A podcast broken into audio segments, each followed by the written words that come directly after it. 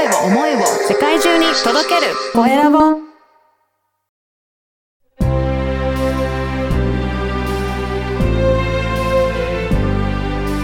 経営者の志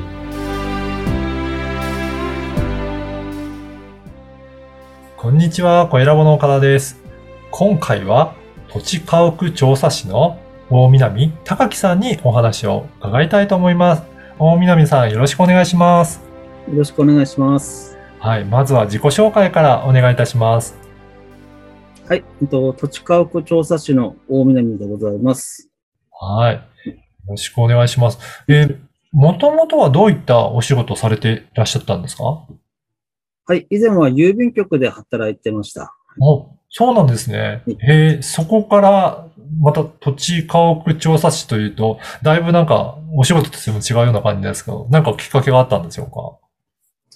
はい、もともと独立志向があって、うん。そこで以前から親が不動産をやってましたので、はい。ね、それで土地家屋調査士というのを知ってて、うん。そこでちょっとやってみようかと思って、ちょっと一年発起して勉強したという経緯ででうんすね。そうはい。この土地家屋調査士っていうのは、やっぱりあの資格が必要なお仕事になるんですかね。あ、はい、国家資格でございます。はい。おーお、どういった人が、どんな時にこの土地家屋調査士さんっていうふうにご依頼することになるんでしょうかね？はい、えっと、不動産業者様が、うん。まあ土地を売買したいときに、境界表が入っていなかったり、あちょっと測量の面、うーん測量して、測量して、あの面積をちゃんと出してほしいときに、うん。我々に依頼して、それであの、不動産業者様にと納品するという、不動産業者様がそれを売買に使うという流れでございます。そうなんですね。やっぱりこれ、まだあの、しっかりと、あの、調査ができてない土地も多いんですかね？あ、たくさんあります。おそうなんですね。これじゃあ、できてないところは、しっかりその、土地家屋調査士さんが、えー測量した土地じゃないと、不動産業の方は売買できないっていうことなんですかね？そうですね。あの、やっぱり公募売買ってあの、登記簿の面積だけで売買するのはかなり危険なので、ちゃんとした面積を出して、はい。そのちゃんとした面積で売買をするというのが、やっぱり不動産登記の正しい流れだと思っております。これ、えっ、と、登記簿の面積だと、な、どういったところが危険なんでしょうかね？やっぱり昔の測量技術でうん測量した面積ですので、現代の測測量技術で測量すると面積がだいぶ違ってくることも、いや、ほぼ違ってきます。あ、ほぼ違う。それぐらいやってみると違うものなんですね。そうですね。うん。いや、これ土地の大きさが違うとやっぱり売買価格とかにも影響を及ぼしたりとかするということですかね。はい。例えば銀座の土地だったら、うん。1平米でもうん。かなりすごい金額になるので、そうですよね。うん相当土地の値段高いですから、からそうですね。ちょっとずれただけとか、記載の内容が違ってたっていうだけでも価格が相当変わってくるってことなんですね。はい、その通りでございます。とても緊張する仕事です。確かに、そういう意味でも、土地の、えー測量をしっかりしなきゃっていう意味でも緊張感あると思いますし。やっぱりそれは国家資格として、えー認められた人だからこそできるような、えー業務っていうことなんですかね。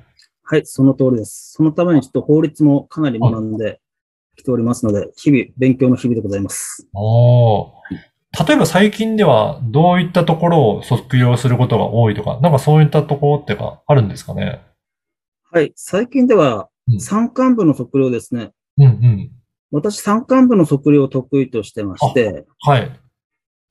地方の方に出かけて、あの、例えば太陽光パネルを設置する、ああ、はい。そのための、あの、どこにせ、どこまでに設置するかということで、あの、境界を決めたりしております。うん、確かに、あの、私も、あの、田舎の方に、あの、からの出身なので、最近田舎の方とかでも太陽光パネル結構設置してる土地もありますもんね。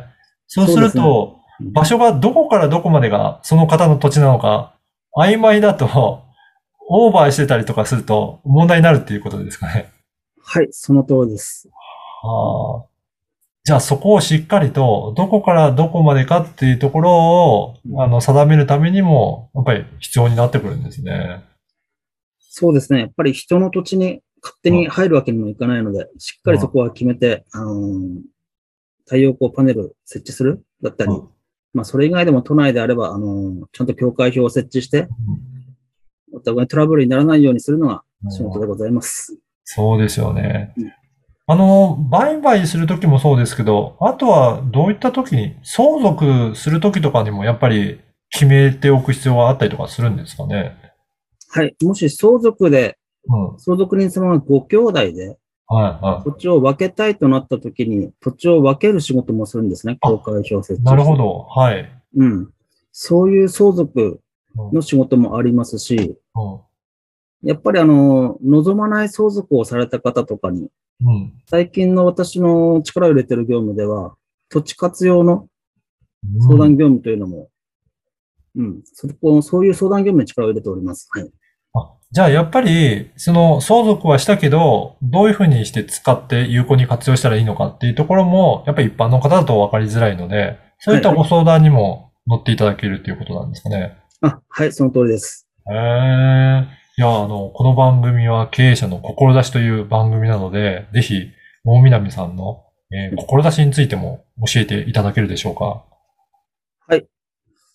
私はあの、国家資格で仕事をしておりますので、ただ単に営利目的だけでうん。仕事をするというのは、やっぱり違うと思っていて、はい。そうですね、やっぱり、うん、使命感を持ってうん。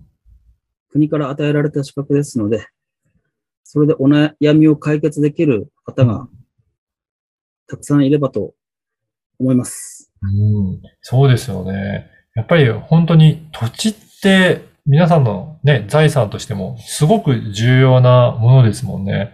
そ、そこの境界が違ってたって言ったらやっぱり問題にもなりかねないと思うので、はい本当に、えー使命感を持っていただいてやっていただくんだなっていうのは感じますね。やっぱりそういったところも緊張感がありますね。そういった意味では。はい、毎日ドキドキでございます。まあ、ドキドキで。そこが間違ってたりとかすると、やっぱり大きな問題になりそうなので、そういった意味でも本当使命感を持ってされていらっしゃるんだなっていうのは感じますね。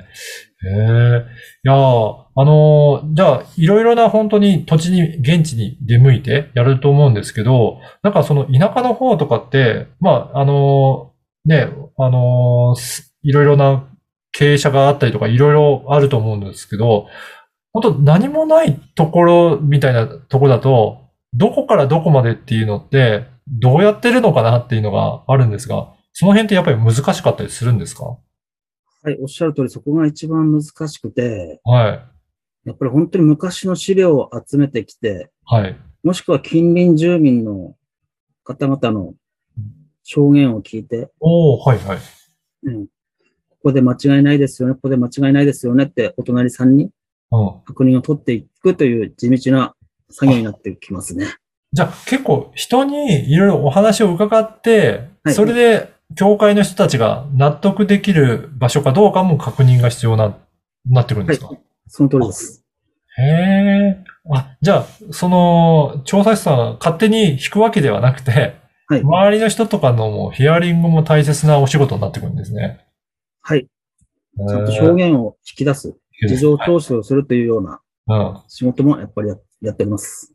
じゃあそこが、ちょっと曖昧なままだとトラブルにもなったりとかするので、やっぱりしっかりと、その証言を得ておくっていうのは大切になってくるんですね。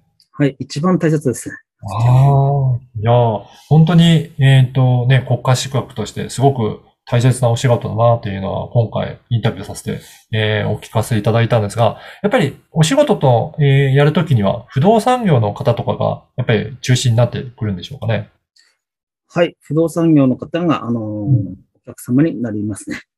あの、ぜひね、不動産業の方で今日のお話聞いて、あ、ちょっとやっぱりしっかりとお願いして調査してもらいたいなというような方いらっしゃいましたら、大波大南さんの Facebook の URL をこのポッドキャストの説明欄に記載させていただきますので、ぜひそこから、えーご連絡して、えーお問い合わせいただければなと思います。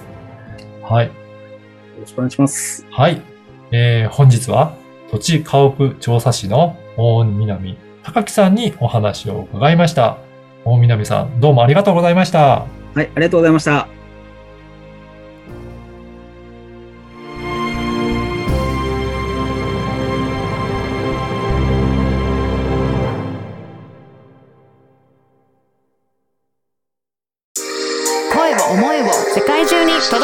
声